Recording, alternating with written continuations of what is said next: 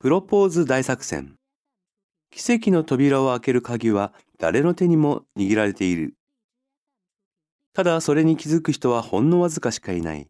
運命を変えるほどの大きな奇跡はそうそうとすれない。変えたいと思う小さな一歩を重ねることで、いつの間にか奇跡の扉は開く。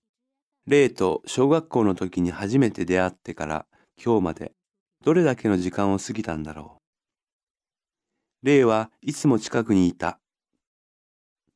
気持ちを伝える時間は無限のようにあった。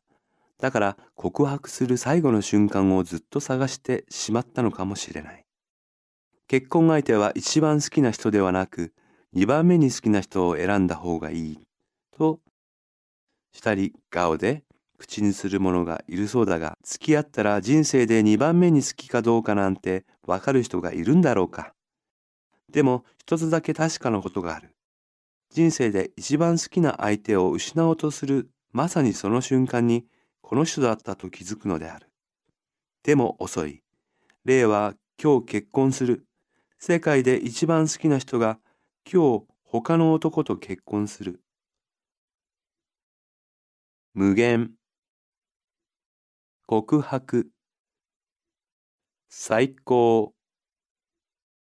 探す、付き合う、気づく。